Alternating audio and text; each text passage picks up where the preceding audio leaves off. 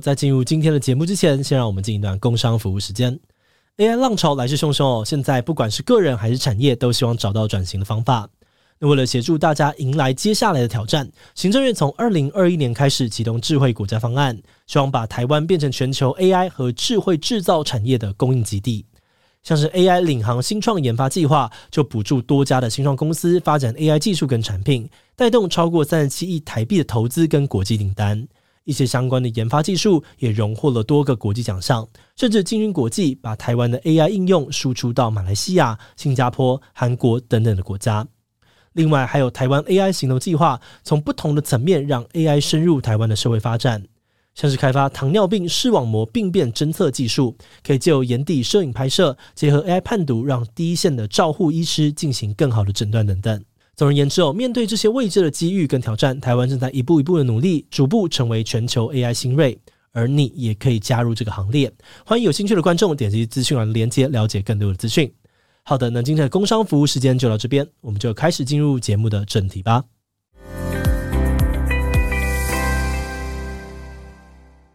甚至是我会觉得会颠，我觉得会颠覆掉基本理论的东西是人类的知识跟文化本来就是建立在你学我，我学你上面。嗯，对。今天把 AI 换成人的话，宫崎骏学会画画，也是看了很多人画画学画画，很多的诗人。也是饱读诗书后学会诗，变成诗人，所以这个，这一，所以我觉得也有一派人认为说，人类的文明的进步本来就是建立在互相学习、互相学习嘛，站在前人的巨人的肩膀上面学习嘛。嗯、他说，今天不过就是把这个人换成了 AI 而已，所以没有什么道理要让不不让 AI 去做这件事情。所以在法学界，我确实也有看到有人主张说，应该要让 AI。享有直接使用这些作品来训练的权利。Hello，大家好，我是志奇，那欢迎大家收听今天的强势我朋友。那今天邱洋洋一样会跟我们一起来聊聊。Hello，大家好，我是洋洋。好，那我们今天邀请到的来宾呢，应该大家很熟，是我们法律白话文的创办人，也是职业律师的杨贵志。Hello，大家好，我是法律白话文运动的镇长贵志，然后同时也是 Podcast 法科电台的主持人。好，那可以先请你介绍一下法律白话文主要在做些什么东西吗？其实就跟我们名字一样，就是在介绍法律知识。嗯、那我们从二零一三年、二零一四年，我有点忘记了，反正太阳花学运那年开始，一路做到现在。那我们主要的目的就是希望可以从介绍新闻时事，然后介绍社会议题，透过这样的方式，然后让大家可以更亲近法律。因为我们希望可以用不一样的观点来让大家知道说，哎，其实社会上每一个事件它都会跟法律有关。因为我们在社会上很多的新闻媒体、很多的舆论，或者是网络上现在很多自媒体，大家都会讨论各式各样的事件。但我们发现，大家很少用法律的观点来讨论这些事情。那但是大家又很喜欢讨论事情的对错，嗯，但我觉得也很，我们都觉得这都很棒，因为讨论事情对错本来就不一样的法律嘛。有譬如说，我们可能有宗教的观点，我们可能有道德的观点，有社会学的观点，经济学的观点，都是这些都是各种的价值的观点。但是法律的观点，我们也觉得很重要。我们希望可以带入法律的观点，让这个台湾的公民对话的，我们说公民对话的市场。或者是让这个公民社会的这个思辨有更多不同的元素，也让大家觉得，呃，法律其实没那么不容易亲近，没那么可怕了。因为我们发现台湾的民众普遍都有一种害怕法律的现象。哦，对，对，所以我们也希望透过把法律变得有趣，让大家知道，哎，其实法律并不可怕，法院并不可怕。当然不希望大家上法院呐，嗯，但是 但是不要觉得法院可怕，我觉得这件事情很重要，就遇到事情要知道怎么解决，对。这个是我们也另外一个一直想要去传达的一个很重要的一个精神。从法律白话文创办到现在，大概是已经有几年的时间了？快十年了吧，九年多了。那但因为我觉得我们做图文不符到现在，其实我们历经了很多转变嘛。然后现在甚至图文不符，我们已经有点接近就停停摆状态。那你们在法律白话文的经营上面，你们经营到现在有疲乏，或是现在社会大众那个形态，有让你们觉得有什么样不一样的地方吗？呃，因为我们跟呃，因为我们不是我们很晚才决定要走成立公司这件事情。我们一我们大概前五年、前六年都只是一个很普通的，可能一群人像学，我们一直本来是学生啦，然后就像社团，像社团，然后成立粉丝团，然后大家就是好玩，然后写比较像是呃，以前好像会说我们是什么共笔文章、部落格怎么的。哎，可是以前好像有这个名词，能够写六年，这这个热情要能延续六年很难呢。因为那个时候大家就是学生嘛，然后反正大家也都不毕业，所以所以就就有这样子的一个闲工夫可以做这件事情。反正学学生就没有钱，但是时间很多，所以大家就我觉得也我觉得真的很幸运，就是刚好我身边的朋友。包括像现在法白，大家更熟悉的可能会是洛毅，然后有苏磊，然后又有博威，然后像我们还有很多的学长，比如说悠悠，法科电台另外一个常常出现是悠悠，田田义是学弟啦，然后还有像有些已经在台大当教授，像博汉，其实他们当时都在都还是可能博士生、硕士生，可是就也愿意花很多心力。我想，因为大家其实都认同，愿意，我觉得大家都蛮愿意分享自己的法律知识，我觉得这件事情是。刚好把大家凝聚在一起的一个力量，只是因为大家都毕业了，所以大家也意识到这件事情不可能一直就是燃烧热情做下去，燃烧热情做下去，所以势必要想一个方法。所以想来想去，那就是那也只好让他想办法赚钱。嗯，那赚不了大钱也也就算了，那至少要可以维持一个基本的生活。对对，所以这是目前我们在努力做的事情。那就你说有没有遇到一些困难？我觉得困难当然很多，因为法律是这个，我觉得是所有媒体里面算是冷门的一个新闻啦。像有时候有时候遇到一些新闻界的前辈，他就说法律新闻是可能媒体里面很比很算很小众啊，很很难很难很难会被很难被重视的啊，所以就觉得说，哎，我们愿意去做这个议题，他们觉得不容易什么的。那确实在，比如说演算法也不是很吃香，常常就是做很认真写的文章都。有，比如说前一阵子，我前几天我写的那个川普的，川普不是被逮捕嘛，然后拍那个照片，我本来预期说，哎，这应该是个大新闻，但是在 IG 上表现也没有预期的好，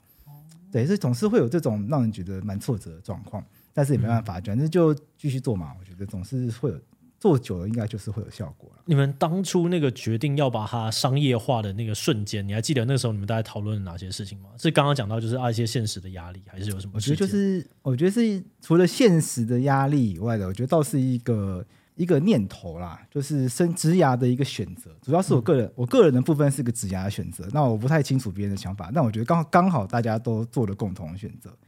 那我个人的想法是，我我刚好有一个机会可以。做不一样的工作，嗯，因为我如果我在毕业之后就把法白可能顺顺的请掉了，那其实很多同时期的自媒体差不多都做这样的选择，因为因为大家都出必出或社会工作嘛，不太可能花这么多时间进这个，嗯、大概就是用比较低度的方式继续经营。但我那时候觉得，哎，这样子其实蛮可惜的。如果我也这样做的话，其实我也可以变成一个普很普通律师，但说不定可以在一个比较好律师事务所，然后有有有。像像大家想象中的那样子比较光鲜亮丽的一个状态，但我觉得那好像不是，那好像就比较平凡一点，好像比较普通一点。所以我后来就觉得，不如就做一个没有人做的事情。所以这是我自己的一个想法。那我我相信其他人可能想法都跟我差不多，就是大家难得有这个机会可以做不一样的事情，那就把它来试试看。而且大家都觉得这是有意义的事情，所以我觉得这也是大家，我觉得大家都一起觉得这件事情是很幸运的地方，因为大家难得。有机会可以聚在一起做一个很不一样的事情，因为这件事情它也是很难得，是个有意义的事情，因为可以分享自己很难得可以把自己会的事情、法律知识，然后分享给大家，然后而且这个在而且这个又是可以帮助到大家的，然后如果顺利的话，还可以赚一些钱。那想一想，如果当然了，如果有这么顺利的话就好了。所以目前不太顺吗？还是目前还算行，但是就是还是蛮辛苦的这样子。你觉得这个过程当中最辛苦的点会是什么？呃，我觉得最辛苦的点会在于，呃，确实就在于内容，因为我们，因为我们一开，因为我们内容本身就很难赚钱嘛。我想，我想你们，我想你们应该也知道这个状况，所以我们法白其实遇到这个状况，所以法白我们就是运作一段时间之后呢，其实我们很快就发现，其实内容本身都不会直接赚钱，往往都是后来都会变成这些内容都会成为我们品牌的一个名声，嗯，成为一个 credit，然后很多人会愿意来找我们合作。所以就会成为我们额外的赚钱的事情，都会是额外的工作了。OK，对啊，所以我们现在法白很多收入不可讳言的，可能譬如说跟司法院，像前一阵子跟司法院合办了很多活动，嗯，然后或者是跟出版社写了很多书等等的，它都是额外的工作在在带来收入，所以就变成大家要花更多的时间赚钱的同时，然后还要再。想办法维持一定程度的内容产出。我觉得这一次是我们现在在呃还在协调这件事情，怎么样把它做得更好。了解。那我们刚刚讲到说，当时法律白话文运动是跟这个太阳花学运有关嘛？就那个时代，大家对于呃法律的一些了解啊、科普是不够理解的。可是呃，最近我觉得比较大的实质变化，可能像是 AI 好了，AI 兴起之后，你觉得法律普及这件事情的重要性会有改变吗？因为有人会讲说啊，之后就有 AI 律师啊，或者你直接把它丢上去问一问。嗯、那一般人有可能就是你知道，就一个法律的问题，直接咨询 AI 就找到答案吗？我觉得这件事情在不久的未来。确实会发生，所以我觉得这件事情是，呃，所有的产业都要去思考的事情。就大家未来一定会把问题丢进去一一一一个网站，然后这个网站会做一个至少一个简单的分析。嗯，因为我相信这是一个趋势啦。那我觉得所有产业都会面临这样的状况。那你说法律这个产业会不会有这个问题？我觉得法律这个产业它绝对一定会，而且嗯没有。呃，我觉得法律这个产业一定可以做到这件事情，但是那能够做到多好不知道。对，那因为法律的问题，我可以回答你很简单的，譬如说，如果你今天给我一，嗯、我今天可以告诉你你的问题要用什么法条来处理，但是我也可以告诉你很深入的东西。所以 AI 到底可以回答到什么程度，我们我觉得很难预测。然后再来是，呃。嗯，我想想怎么讲比较好。我在想说，如果去单纯问，呃，一定会被取代的简单的部分有哪些？嗯、因为我觉得一般的观众可能对于法律的这个提供的服务，它到底有哪些不熟。OK，所以我们最简单一定会被取代的哪一些？然后一个部分可以聊说，这个东西我觉得短期内真的很难。然后原因是什么？OK，那这样子好了，就是法律，我们讲所谓的法律问题好了，我们可能把它，我们试着把它切割开来，就是慢慢。把它从难从简单到深度的哈，试着把它分开看看。分，假设你来问我问题，假设呃，假设我接受一个法律咨询，很多民众会到可能台北市政府法律辅助基金会，或者是或者是什么市议员都会提供这这一类咨询，嗯、通常会丢给我一大串，他遭遇了什么事情？对，那这时候律师要做的第一件事情是从他的从他讲的遭遇里面，先去先去想一下跟这个。解决这件事情可能需要使用的法条是什么？哦，那这件事情我觉得 AI 未来应该做得到。为什么呢？因为 AI 它就是透过大数据的方式嘛。嗯，因为 AI 它可以，它就是透过你，我们喂它非常多的资料，然后它透过自它透过去爬这些资料，它去分析那什么样的。什么样的资料跟什么样的资料可能会比较有关联？嗯、所以未来民众，譬如说，他跟 AI 说：“哦，我出车祸了，然后我我出车祸原因是因为我喝酒。嗯”那 AI 读到这个东西，它自然就会，它自然就可以分析出来说：“啊，你可能会触犯公共危险罪。对”对，我想这个对 AI 来说不会有太大困难。嗯，但是如果他要问 AI 说：“我要如……”那接下来民众就会问我说：“那我可以怎么样跟法官主张，让法官来判判定减轻？”那这个对 AI 来说，我觉得可能就会有一定程度的困难，因为这个就会需要一定程度的去了解更多的事情。那 AI 能，那这个时候以人的角度来说，我先讲人，就是律师会做的事情，就是开始去预设很多可能的情境。我我就会丢很多情境问他。嗯，那 AI 也许也可以做这件事情，但像我可能就会说，那你的经济状况如何？你为什么当天会喝酒？你是因为？饮酒作乐吗？你是因为去 KTV 唱歌，然后懒得再回去，懒得把车放在 KTV，隔天再去开车，还是你有一些很特殊原因？譬如说你老婆突然住院了，所以你虽然在 KTV 唱歌，但你很着急，所以你突然要开车去医院，因为情境不一样，嗯、完全会影响法官的判断。嗯、对，所以我们会丢律师会试着丢各种不同的情境，试着去找出各种原因，或者是呃你的学历啊、呃，你是。确实，国小毕业跟硕士班毕业对法官来说是不一样，因为一个人的学历会影响到他的，我们会我们还是会认为会影响到他对于这个社会事务的判断嘛。我们还是我们还是得做，我们还是得承认这样的现实。我们不是歧视学历比较低的人，但我们不能够要求只有国中学历的人跟有硕士班毕业的人去做相同程度的判断。所以，这个对法官来说，本来学历不一样的人也会做不同程度的判断。然后再来是，呃，收入经济收入的差别。我想，这个某种程度上对法官来说也会有所影响。那或许 AI 也会从过去的经历中、嗯、过去的资料中去找出法官可能依据哪些情况他会减刑。对，所以他可以从过去的经验去丢很多的问题给这个人，给询问的民众。但这个时候就会出现一个盲点，是 AI 永远只能从过去已经有的资料，嗯，去提供建议。嗯，但是律师比 AI 唯一强的一件事情，这也是我觉得未来人脑要比电脑有优势的地方，就在于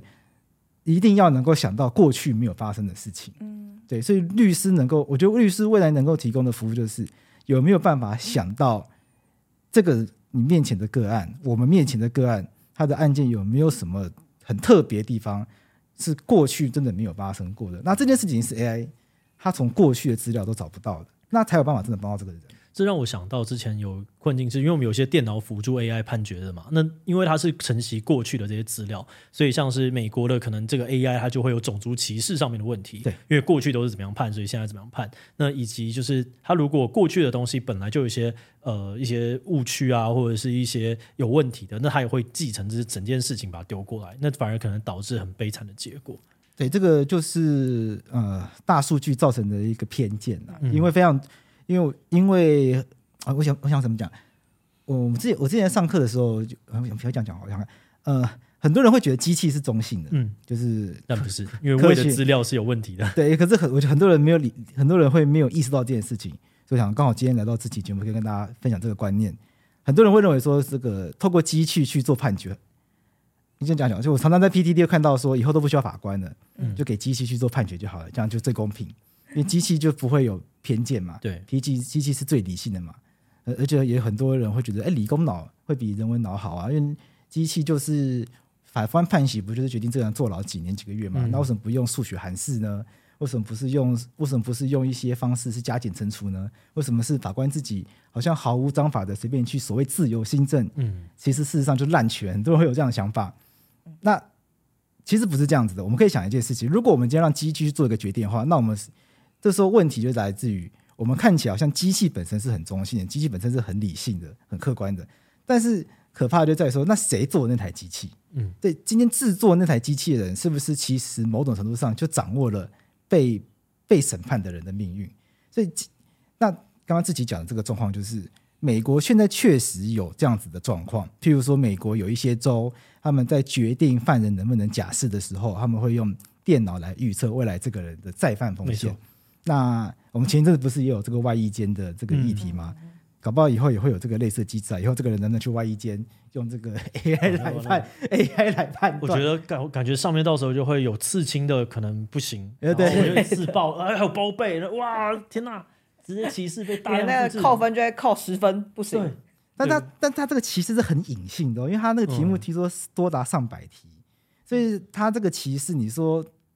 你要立刻看出来他是怎么歧视，你还不容易看出来。但是他是从非常多的结果中会发现一个趋势是黑人不容易被假释，嗯，或者是住在收入比较差的地区的人不容易被假释。对，就是从这些，因为这些人他们的回答肯定有些共通的特质，譬如说这些人他们的回答可能都会是他们的教育水准比较低，嗯，或者是他们可能都有一些特殊共同的，他们的兴趣可能都比较接近。所以会造成他们的回答都会被电脑认为他们再犯率比较高。对，但是这个会让我们觉得好像哪里怪怪的。为什么会是这样？难道是黑人或者是比较贫穷的人真的就比较坏吗？这个会是我们觉得难，就是我我会觉得说，难道会是这样吗？就是似乎科我们会觉得机器就理性，机器就公平这件事情，在这个案件上面反而是。我们看不到的一件事情，因为这因为提供这个机器数据，提供这个写这个机器程式的人，可能本身就不是很公平的人，嗯、不是本身就是带有偏见的人。这个是我觉得是我们在这个年代是非常要有意识去做这件事情，呃，非常要有意识感的一个事情。我觉得这个可能也可以讲到 AI 绘图，哎，像是我们先不要讲偏见这件事情，好，就讲说它会把一个意思延伸出不同的东西，例如说鲑鱼。它 AI 可能就会解读鲑鱼，你去做图的时候，AI 绘图的时候就会跑出一堆的鲑鱼的生鱼片。啊、那它其实概念有点像，就是它会把一个东西的意思去抓到说，呃，过去大数据的一些反反应，然后把它重新调整成你原本想象不到的那个含义，然后进而透过可能是函数啊也好，就它会。变得更大更大。对，所以不过我刚刚讲到这边，就会想到另外一件事情，就是不管像你们刚刚讲到的这个呃法律跟 AI 合作之间的争议，其实，在我们自己做设计的时候，其实 ChatGPT 或者是 AI 软体，他们也产生了很大量的争议。其中一个就是版权相关争议。那你会怎么看这件事情？我觉得 AI 带来的版权争议是全新的，像大家现在会讨论说 AI 的版权要归谁的？对，这超级难的。我觉得这超级难的。第一个，因为 AI 本身不是人，嗯，要因为版权、著作权的前提一定要是人。呃，我先讲个有趣的案件，就是在美国之前有一个猴子的照片的案件。嗯，那我觉得那个是大猩猩的那个，网络上一个很有名的嘛，一个大猩猩的自拍。因为有一个摄影师，他在他好像喜欢拍大猩猩，所以他都会固定到什么亚马逊丛林之类的地方摆一个摄影机，然后看到大猩猩，他就会从远处偷偷按那个快门之类的。结果有一个大猩猩就突然的跑去自己按的那个快门键，嗯。所以就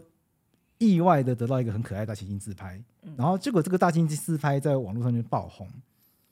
然后爆红之后呢，这张拿去用。这张大猩猩自拍的照片好像被传到维基百科上面，维基百科因为被传上去的照片就会变成是无版权照片，嗯，然后后来就在全世界被大量使用，然后这个照这个这个摄影师好像就认为这个照片版权应该是归他的，嗯，然后他后来还发生一系列奇怪的诉讼，因为这。后来还发生一系列奇怪的诉讼，我觉得蛮有趣，可以稍微提一下。因为这个摄影师主张这个版权要归他的，就跑出另外一个动物保育的的团体去告这个保，去告这个什么奴役他。我记得，嗯，去告这个摄影师说啊，这个版权应该要归大猩猩的，你不可以去主张这个版权什么的。然后反正就变得很奇怪，告来告去的状况。那这个告来告去的状况我们就不提了。总之后来法院就认定大猩猩不是人，所以大猩猩不可能拥有这个版权。嗯，对。可是这个照片是大猩猩按的，所以那照片也不是归。也不也不归那个摄影师的，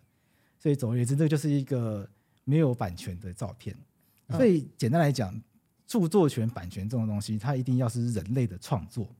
才会才能够成立，因为我们会去保障著作权。著作权是智慧财产权的一种，这我们顾名思义就知道嘛，你一定要有智慧的投入，你才可以享有智慧财产权。那大猩猩。很遗憾，我们现在不认为大猩猩有智慧。也许过一阵子，我们科学进一步，发现大猩猩搞不好比人类还有智慧。嗯、那到时候，说不定这个法律就会发生翻天地覆的变化。就是现在，就是大猩猩，因为我们现在人类不认为它有智慧，嗯，就是大猩猩，我们不能认为它有创作。还有另外一个，譬如婴儿，对，婴儿如果偶然的拿一支画笔在墙壁上画了很像毕卡索的东西，嗯，我们也不会认为那是婴儿的创作，就只会觉得那是婴儿的乱画，就他什么乱画的东西，其实也不会被认为是一种。来自于智慧的创作，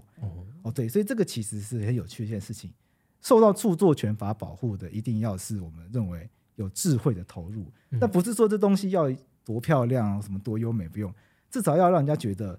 这是有用、有动过大脑的东西。嗯，对，我们会叫做它叫最低程度的创作性。那 AI 就很妙，因为 AI 我们问他问题，然后他回答，很明显的他不是。嗯，透过一些智慧，它不是，它是函数，它真的是函数，它是透过函数的，所以它的问题就会很难处理。所以 AI 我自己的想法会变成这样：AI 它其实就是我们在使用别人写的程式所制造出来的东西。嗯，所以 AI 所制造出来的这些内容，理论上它的著作权归谁，应该是要看我们跟写那个软体的公司之间的这个服务契约如何约定。因为这个城，因为它是使用那个城市所产生出来的东西，嗯，所以如果双方对这个产生出来的东西没有约定著作权归谁的话，理论上这个著作权它是没有著作权的，因为它就是机器产生出来的东西。但是如果双方有约定说这个产生出来的东西归谁的话，我们先不管它算不算著作权好了，但至少这个利用的权利归哪一方的话。那就是按照这个契约权利只能归哪一？其实有点像是 Photoshop，它都经过了某一个程式，然后某一个演算，然后跑出来的东西。嗯、那这边产生产生，我觉得如果单纯只是这一层可能还好，对。可是更多的会是那个素材的本身，对。因为他不知道他拿出了什么样的素材去 training 出现在这样子的东西，然后导致哎，我今天用我今天使用者做一做，然后怎么长得很像是某某画家做出来的东西，然后这个画家就会觉得哎。你侵犯我的权利哦！你这个生产这样子的一个城市的人是侵犯了我的权利。嗯，我怀疑你有参照我的作品，但他无法证明到底你有没有参考我的东西。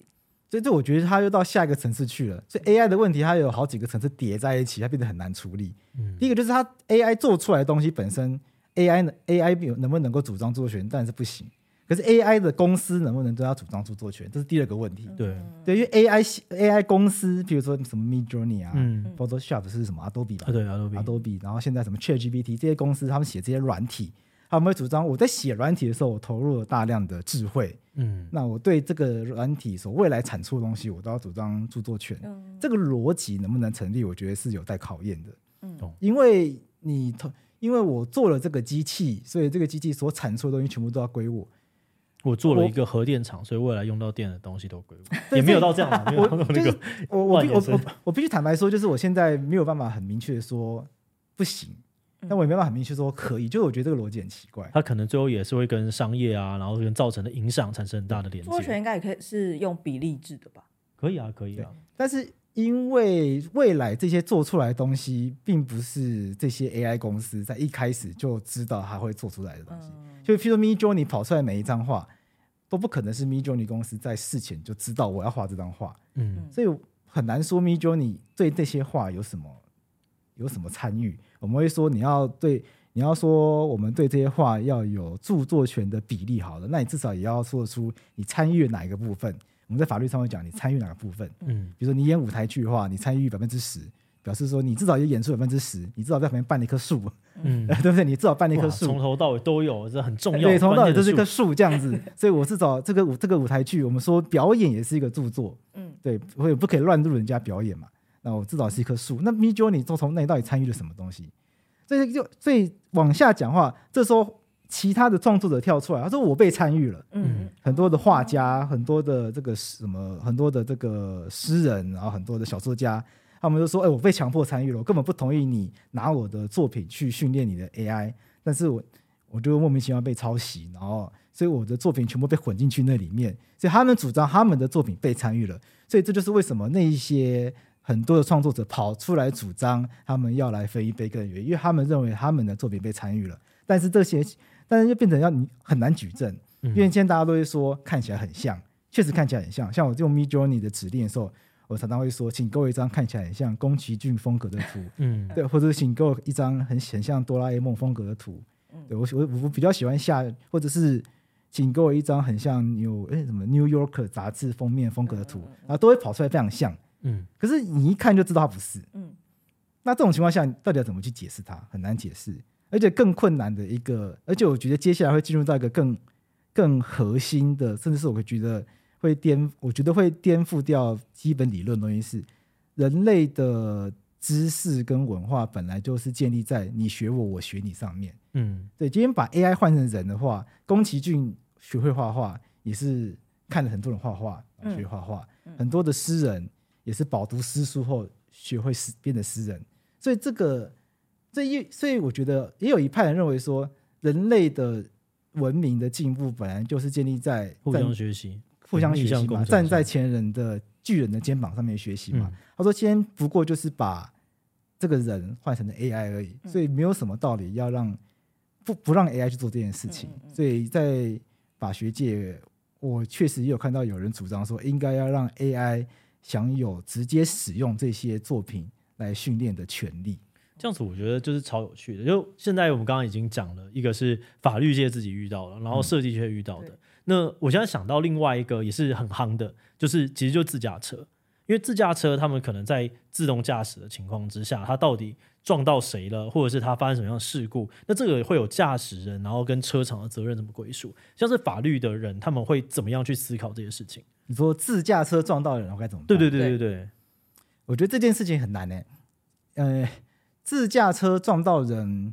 要先，我觉得要先看那个自驾车现在到底自驾到什么等级，因为现在自驾车不是分等级，没错。那目前自驾车还没有办法做到完全自驾，没有错。所以目前，所以一个比较简单的偷懒的回答方回答方式就是，现在自驾车撞到人的话，都是驾驶要负责。对，没错，因为这还是你自己，你要顾好这个道路安全。像现在，譬如说什么特斯拉什么上高速公路之后，理论上它可以自驾，对，但是你不能睡觉，没错，因为那是辅助驾驶，它只能辅助驾驶。但我们现在可以设想个状况是，假设有一天真的全自动驾驶上路了，嗯，所以大家一上车就可以睡觉。结果这时候出车祸了该怎么办？你觉得你们会怎么去思考这件事情？我觉得这个思考方式会完全重来，就它不会再从一，它就不会再是从过去的，就不会用现在的交通事故方式去思考，会变成系呃系统哪里出错的方式去思考。嗯，就那台我觉得会变得很像这一台车，就类似可能像捷运啊，或者是火车，它是不是系统哪个环节出错，所以发生这个发生这件事情？因为一个自驾车要能够实现完全自动驾驶，它要有很多条件，它一定要有很多条件嘛。第一个就是这要雷达，或者是五 G 甚至是六 G 的这个网络要能够完全实现，所以它能够完全跟旁边的车子都能够非常快速的沟通，嗯，然后能够完全及时掌握周边的状况。那所以他今天会理论上，他如果会发生车祸，就表示一定是哪一个环节出故障。对，所以这时候我们应该，这时候就变变成要去检讨故障的那个东西是什么，然后找出那个故障点来负责。OK，对，所以我觉得未来未来如果是自驾车的状况，可能会往这个方向走。哦，那这题竟然被他很简单的解掉了，有点不爽的感觉。但如果是像目前，就是他，我我觉得，因为大家都想要讨论问题是自驾车出车祸的时候，到底要选择救车内人。哦，这个也是道德难题，哦、这个超难的。对对，就如果我就是知道我今天那个电车嘛，就是转弯了之后我可以救一一千个人，我到底要怎么样？那你这样子敢搭那台车吗？就是进去之后，我知道这台车最后不会救我，是会救别人。嗯、对，我敢搭吗？但我我比较呃有疑惑的是现在的自驾车状况，就是它可以有自驾模式，然后我可以放就是放低我的参与程度。嗯。可是在这个时候，如果是它的自驾模式出问题了，害我在路上发生车祸撞到别人，那这个时候是系统有错嘛？嗯、那当然我也有部分的错，可是这个时候。车厂会愿意帮我承担他错的那个部分？对对对，就是接下来讲问题，就是按照我这个讲法的话，就会变成未来的车厂，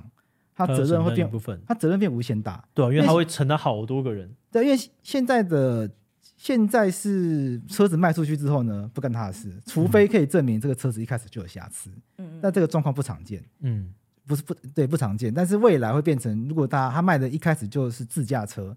那未来很有可能所有的车祸他几乎都要负责。对，所以就非，所以我觉得这个也会是个颠覆性的问题。那要怎么去解决？我觉得我目前也还想不到。但我觉得会，我觉得会变成可以想见未来，如果真的全自动驾驶要上路的话，我们势必得解决这个状况。因为显然，如果要求汽车的车厂去承担这个责任的话，他们大概不愿意，不会愿意卖了。嗯嗯，对，他们大概不会愿意卖。我我感觉上就是我们在面临这种科技跟规范的时候，它都会有一个很渐进的这个过程，对，有点像是呃，因为科技是慢慢的进步，或者是它已经准备好了，然后但是要等这个环境去适应它，所以呃，像是以前可能我比较知道有这种渐进过程的是在于，例如说，例如金融法规，因为金融法规它很严格嘛，那像是区块链的时候跑进来的时候，就是整个事情大乱，然后或者是。呃，可能诈骗东西跟金融法规的，它会有很大量连接，第三方支付等等的。在这些过去的这种科技跟规范之间的冲突的时候，法律通常会怎么样去扮演他的角色？就是引导说，例如说哪一个方向前进，或他怎么去思考在这个环境里面。如果科技跟规范发生冲突的话，我觉得台湾的主管机关，呃，在不修法的前提下面的话，当然就是。可能尽可能想办法看有没有适应的空间啦。嗯，但是如果在高强度监理的领域里面，像你刚刚提到的金融的这个部分的话，那我讲的高强度监理意思就是说，做什么事都要被管的状况。对，对，因为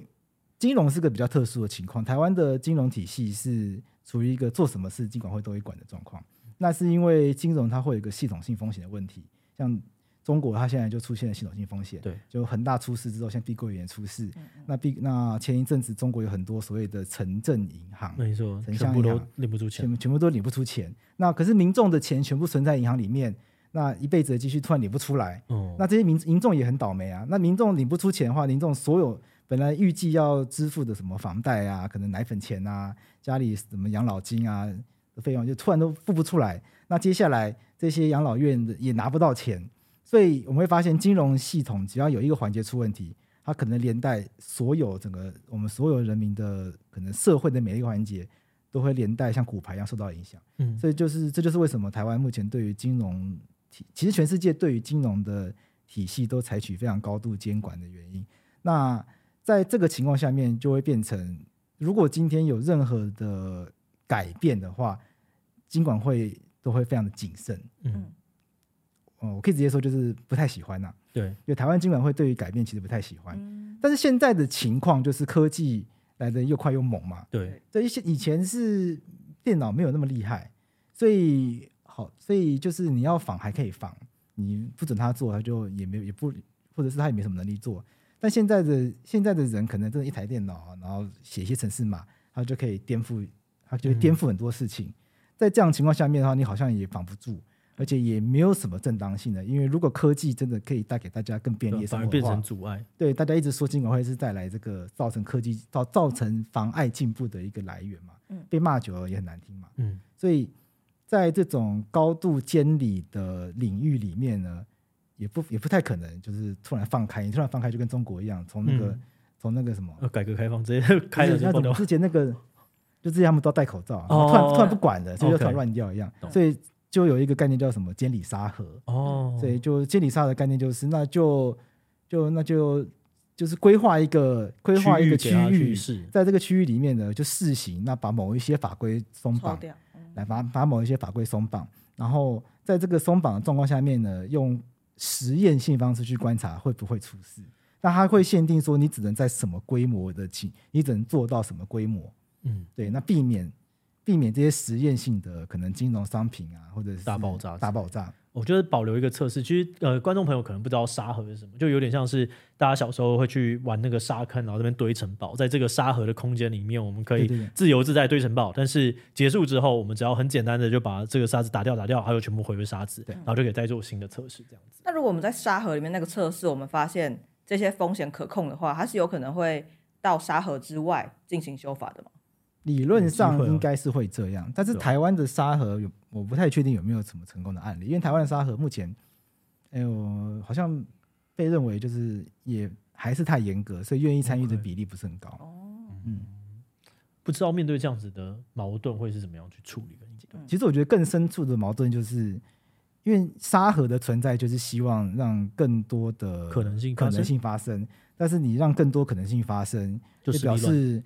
既有的既得利益者会受到挑战，对对，那既那既有的既得利益者，他们愿不愿意看到这件事情发生？不，不一定那么愿意。嗯、对，因为有的时候是竞争，就我一旦出现了裂痕，就有可能有更大的裂痕。对对，然后原本而且更多可能会是人为的关系，嗯、因为上面的人不知道这件事情。如果这个事情来的又快又猛，然后但是我真的完全没有办法在上面有任何的着力点。那我好像就失去了我作为 stakeholder 的一个资格跟可能性。那大家不会拿石头砸自己的脚。对啊，我举个例子，有些地方第三方支付，台湾的第三方支付一直没有很盛行。嗯，那那有一个有有一次听到一个讲法，就是因为台湾人很习惯去 ATM 转账，就是什么每个便利商店都有 ATM，所以台湾不需要第三方支付。这这个这是个很奇怪的讲法，但是超级奇怪。但是我确实因为因为法白。也有在卖一些什么书啊，嗯、然后我们也办活动啊，确实用 ATM 付款的人很多，多到对，就那个比例大概三十趴，嗯，就三十八不算很多，但是也比我期待，比我想象中多。就怎么，我就觉得，哎，怎么到这个年代还是会有三十趴的人用 ATM 付钱？嗯，就我觉得这件事情很妙。那你看，对银行来说，ATM 转账可能一次手续费就十块钱，嗯，那这个钱干嘛不赚？那如果第三方支付很盛行的话，大家都用 Line Pay 那边，像我跟我朋友现在可能，对，大家都是直接就假设用 Line Pay 分一分，那根本也没有钱可以赚。那对他们可能不一定乐见这些沙盒未来的发展等等的。所以我觉得有时候这些法规背后的角力不一定是法规本身，而是更多的是商业利益展现在这个法规里面。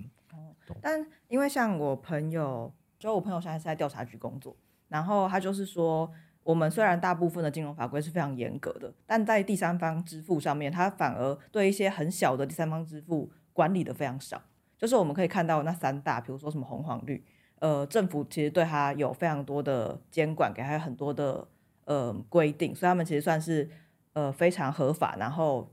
呃他们认为就是不太需要去怀疑他可能哪里会有洗钱危机的第三方支付。可是呢，他们在管理的很多，例如比如说黑道跟赌场之间，他们就会透过第三方支付去洗钱。然后，可是这一些第三方支付反而都没有在政府呃严格控管的那个范围里面，他们觉得这是一个蛮大的漏洞。然后之前检察官好像有出来讲这件事情，然后就是也很好奇，在这样子的矛盾，我们一方面好像金融管理很严格，可是一方面在面对这些刚冒出来的新兴的金融的产品的时候，好像又有一个没有办法去填补上去的那个法律漏洞。在这个状况之下，到底该怎怎么去处理中间的矛盾？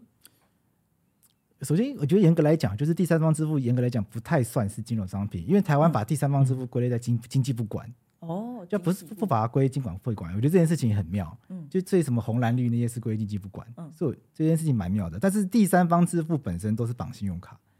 就第三方支付本身也不会直接。我记得我理论上好像也不太直接收收收钱，就要真的到垫资是另外一件事情，就到垫资又是另外一个等级。嗯、现在有垫资，像 Line Pay 它就会直接，我们可以直接什么 Line Pay Money 什么的，嗯、那个是另那是另外等级的事情。但是红蓝绿那些本他们没有，他们本身都还是绑信用卡，所以有一些第三方支付，他们可能规模很小，所以政府就是不太容易去查查。我觉得就会有这个状况，因为它基本上就不是。归在这个严格监管的金融体系下面，它其实有点像是沙盒的概念，就是哦，如果这件事情没有真的超级无敌大的影响的话，那在是有个是一个成本利益的讨论，嗯、就是没关系啦。就也跟我我觉得这样类比不是很精准，但是也有点跟税的书审制有点像，嗯、就是啊，反正你你要花这件事情，我们要把它每个都查完，那真的会耗掉太多的事情，那我们就宁愿没关系，放松一点点，但是 OK 这样子就好。对，不要不要搞出大毛病，那这样子好。对，而且严格来讲，而而而且我觉得我的经验是，很多所谓的第三方支付，他们其实就只是一个线上刷卡机而已啦。嗯，对他们提供就是一个，其实就是线上刷卡服务。那如果他这个公司真的规模很小，就是把它设在境外的话，你真的就很难去查到他的那些刷账务的金流什么的。因为他如果都放在境外的话，就变得很难查。对，你觉得这样子听起来，其实法律在面对科技的挑战的时候会？有很多很多的限制或者是一些困难，那你觉得在未来好了，接下来马上可见的，不管是法律还是法律人也好，你们会遇到比较大的这些挑战或者是什么？我觉得法律人会面到的挑战就是现有的法律很快都会一直很快就不够用，像、嗯、像我好像是洛伊跟我讲吧，他就是觉得还是还是江浩又跟我讲，就是他觉得就是好像这几年法律变得很快，就一下子就是职业的环境跟以前就不一样。嗯我说我也有这种感觉，就是好像因为我当律师也才七年而已，但我就就一下子就觉得好像跟以前已经很不一样了，就是法律变动速度突然变得非常非常快。像我像现在已经有有 AI 了，就是、嗯、啊，是讲好有，就是我们在我们前几天录音的时候录完之后，我们小聊一下，就我们现在就说现在已经有 AI 了。前几天还有个新闻是司法院帮法官写了一个用 AI 写判决书的程式，OK，对，很特别，就是。现在针对这个酒驾案件跟这个人头账户案件，那个司法院帮他们写，帮法官写了一个就是呃自动产生裁判书草稿的程式。因为这两类案件基本上事实都固定而且单纯，酒驾基本上就是对开车加喝酒，然后喝了多少喝了多少呼气，怎么酒酒测是多少，基本上这样。那如果这个案件有什么特殊性的话，法官就因为他只是他只是草稿嘛，所以法官再额外加。那如果没有什么特殊情况，他草稿产生之后呢，法官再去对再去检视这个证据有没有错误，然后最后法官再自己决定刑度这样子。嗯，那他还会建议刑度，说，哎，这样子的状况通常什么刑度这样子？哦，对，因为他会，因为法官还可以选择这个人，比如说有没有认罪啊，有没有跟被害人和解啊，嗯、等等的，然后最后就会建议过去这样子的状况，应该判会刑度会落在什么到什么之间。对，这个还蛮有趣的。这不就是以前哪有这些东西？哎，现在。现在既然都可以做到这种程度，就很难想象。所以我觉得未来，我觉得对法律人来说最大的挑战就是变动的太快了。可是法律人不太适应变动很快的状况，因为法律人我觉得很有趣。因为法律人在学法律的时候，都会有一个原则，就叫做法安定性原则。嗯，就是希望就是不要有太大，不要一直带着变动，因为变动人民其实也很难去遵守。对，因为法律如果变动太快的话，其实对大家会造成大困扰。嗯，所以我觉得就很自然的造成法律人。不太喜欢有太大变动。你看，像我们的最高法院还为了不要让法律有太大变动，增加了一个叫大法庭的制度。Okay. 因为之前被批评说什么判决的见解会什么初一十五不一样，所以说为了让判决的见解稳定而且统一，所以最高法院有个制度叫大法庭。所以最高法院如果法官之间的见解不一样的话，他们要召开一个法庭叫大法庭，他们要。透过大法庭确定一个统一见解之后，他们都要照大法庭见解来做判决。就看，所以就可以发现，法律人是希望越稳定越好。嗯，可是未来的世界看起来就不太是稳定的世界，就随时都会变化。而且如果要一直学，你就要仰赖更有效率的学习方式，可能就会回到 AI。但对我对，对我来讲，刚刚那个大法庭对我来说又很合理，因为你身为民众的话，你需要有一个明确的能够遵循的事情存在。如果没有这个事实的话，你会不知道那我到底如何判断我一切的事物。所以我觉得这两件事情不冲，呃，虽然冲突但不矛盾，嗯，因为。法律它确实就是要稳定，嗯，可是未来世界是变化剧烈的，所以要怎么样找到这个，怎么样在这么多变化的这个事实里面，一直去找到共同点嘛？就是虽然事情一直在变，可是过去的这些被认为是对的原理、原则或价值，在新的事件还是可以用的。我觉得这是未来法律人要发挥的价值。哦，最后这段其实蛮哲学的，有很多我想到了其他领域可以用的地方。那刚听到那个，就司法院也有在，就是帮忙法官可以有那个协助更更方便产出他们的判是判决书吗？对的的那个城市嘛，我就想到其实现在很多的公务员他们因为事务繁忙，所以行政院也有给他们一个该如何使用就是 ChatGPT 的规章，就是他就跟他们说，如果你们有要使用这些生成式 AI 的服务的话，但你们必须最后的那个结果，你要必须还是要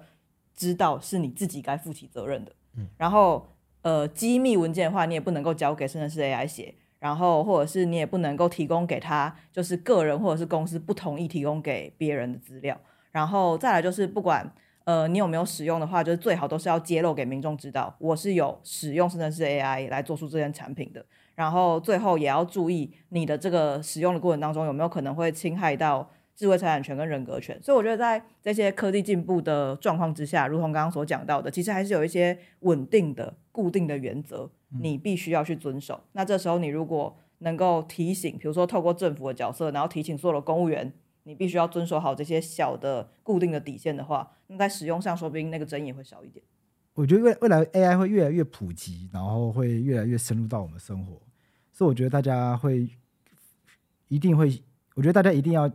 赶快去了解 AI 的运作逻辑。那譬如说什么演算法运运作逻辑啊，A AI 运作逻辑。因为我觉得现在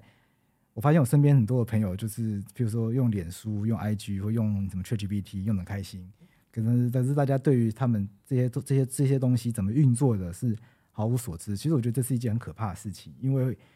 会大家会以为这些在脸书上、在 IG 上或者是 ChatGPT 所做出来的内容。是可能随机产生的，或者是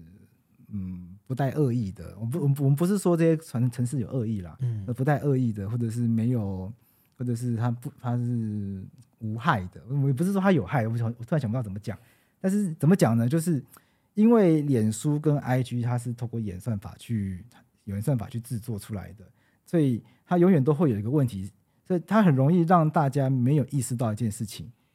这些内容谁帮你挑选的？嗯，我们在看电视的时候呢，我们会很自然的认为啊，什么三立啊、民视啊是蓝的、绿的嘛，嗯，然后什么中天呐、啊、什么 TVB 也是蓝的，对不起，就是我就直接讲这样子，嗯，所以这个是一个大家普遍的刻板印象啦，我们就说这是刻板印象好了。可是，在用脸书、用 IG 的时候呢，我们很容易就忘记，我们甚至不会意识到说谁帮你挑这些东西，你就会以为这世界就长成这样，嗯，实际上这爱脸书跟 IG。他们是用演算法帮你挑资讯，这世界上其实可能并不是长这样，但是他到底怎么帮你挑也不知道，所以他到底是用三 D 的方式帮你挑，还是用中天方式帮你挑？这是个这是个谜，我觉得这是我们现在一直要学的事情。那未来 AI 也有有也遇到一样状况，AI 到底怎么做出这个内容的？我们其实现在我们也不知道，所以我们问 ChatGPT 问一一一段问题，它可能会给个答案。那未来。有没有未来，我们就必须要非常小心这个问题的答案有没有可能会被操纵？嗯，我觉得这是一个我们一定要有很有警觉心的事情，所以这是我想要提醒大家的一件事情。那当然还是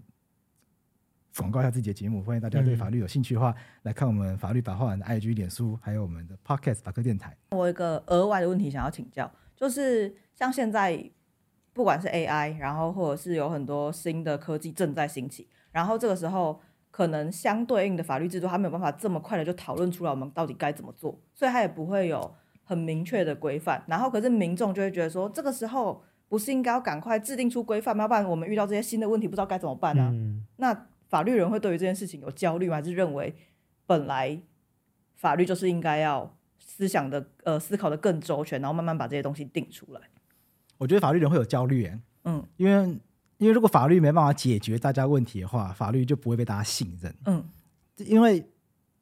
我觉得现我想想看，现在大家，因为你看法律现，因为法律现在台在台湾现在面临到状况就是司法不被大家信任嘛，嗯，所以司法院疯狂的做一大堆改革嘛，什么国民法官啊、宪法诉讼法啊，然后司法院的脸书一直作为很多很可爱的贴文啊什么的，希望挽回大家对司法的信心。这个法那。根本的地方就在于，然后再来就是什么立法院，因为外衣这件事情发生了，立刻火速修法。那每次大家都在说什么出问题才要修法，但我觉得其实根本性的问题，我们就其实就可以看出来，因为法律一定要解决民众的问题，大家才会觉得法律这个制度是可信赖的嘛。因为这是民主的，嗯，因为我们是民主社会嘛，民主社会的本质是这样嘛，你要让民人民愿意相信你是有用的，人民才会投票给你嘛，对啊，这个是不可讳言，我觉得确实是这样。所以，当新的东西出现了，大家当然自然会担心它可能会带来什么问题。那我们要赶快去解决它。所以，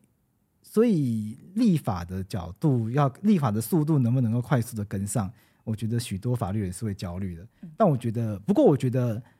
我觉得这件事情不会太是太大的问题，因为很多的法律学者，他其实都比我们更早就看到这些问题。像是这些 AI 的问题，其实，在我们开始讨论之前呢，就已经有很多的教授，嗯，但现在正在吵架当中，不是？就已经在吵架了。对，所以其实有非常多学者，他们在学界就已经帮我们做很多的讨论。那所以为什么这些 ChatGPT 它开始爆红之后呢？我们立刻就可以知道它至少有哪一些原则可以遵循，就是因为已经有学者帮我们找到，有点像是时事，它前面总是有一些。因，然后它会先跑出来了，嗯、我们就只是跟着那些东西听，就提早做到了。对，所以我所以我觉得很多人会有很多人会嘲笑说啊，学者都在象牙塔里面。我觉得倒也不是，我们需要学者帮我们看到未来可能会发生问题。他跑，他在我们前面帮我们看到很很很前瞻，就是讲前瞻有点怪怪的，很前沿好了，很很我们帮他帮我们看到未来。不过我觉得人类的弱点就是人类常常都是要发生实际的问题才知道怎么去改，嗯、怎么去怎么去解决。对，因为没有体验过嘛，因为 AI 现在到底具体会发生什么问题，大家都来想象嘛。很多人像什么，很多人都会讲一些恐吓的话，什么 AI 以后会统治世界啊什么的。可是具体 AI 会怎么取代人类、毁灭人类，大家讲不出来。大家都只会讲一些恐吓、恐吓大家的话。所以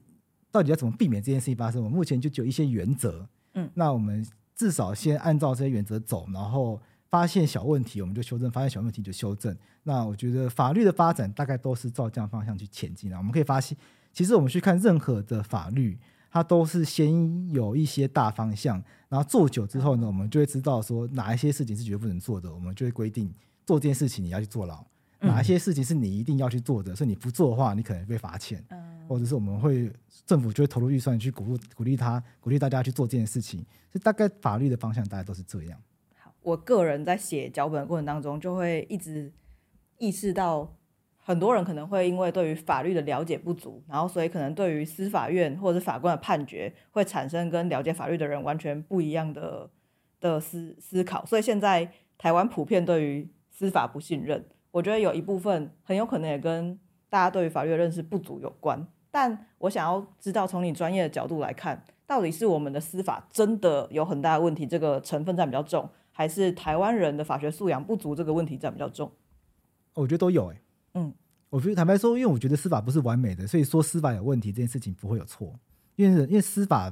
我们司法永远都不会完美，所以司法永远都会需要改进的地方。那司法说司法不完美这件事情，并不是单纯，并绝对不会是真的指责法官和检察官，因为律师也是司法体系的一环。所以如果今天司法制度做不好的话，其实律师也要负一点责任，因为律师在这个制度里面要协助当事人。去主张权益嘛？那如果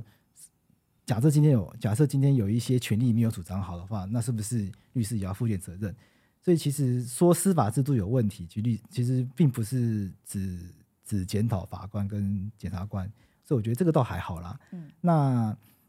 那我觉得真我觉得真正问题就是沟通。那司法当然有问题，但是民众可能可是民众的能够认识司法的能力也不够，所以就变成双方沟通起来都会很有很有状况。所以一看就会有就会就会交集出好几种状况，比如司法也有问题，然后民众看不懂；然后司法有问题，民众看得懂。就有些问题太明显，所以民众看得懂；那有些问题不是那么明显，可是民众看不懂，然后就会乱骂。那有些有些其实不是问题，但是因为民众看不懂，他就会也乱骂。所以他可能就会有这些奇奇怪怪的状况出来。那我觉得这只能，我觉得能够做就是一起改善嘛。就司法当然要努力的改善。那民众这一端，我们能够，我们当然也是努力的去把法律的知识提供给民众。对，我觉得这个当然是要一起做事情。我觉得比较可惜，就是因为台湾白色恐怖太久了，所以变成长达三十几年时间，我们的政府不愿意，也不可能去做法治教育这件事情，因为他就不希望。你太懂法律嘛？对，对你太懂法律的话，你就不会是顺民，就会变刁民嘛。嗯、所以变成我们法治教育可能都是从这十几年、二十，我觉得可能解严过后还没有那么顺利，因为解严过后的可能前二十年的那那些老师，他们虽然教公民，可是他们自己也没有办法很有这个概念。不能说他们教不好，可是毕竟他们就活在，他们就是在威权时期长大的，所以不能太苛苛责他们。那我觉得真正。比较有权利意识的，确实就是现在这一代。那我觉得要花很多时间打掉重练，这个是要花时间的。好，那最后有没有什么想要跟我们志祺七七的观众分享的呢？那就欢迎大家，如果对法律有兴趣的话，可以听我们法客电台的 Podcast，也可以追踪我们法律白话文运动的 IG 跟脸书。好，那今天很谢谢法律白话文的桂志来跟我们聊聊。那今天就这样子啦，拜拜，拜拜。拜拜。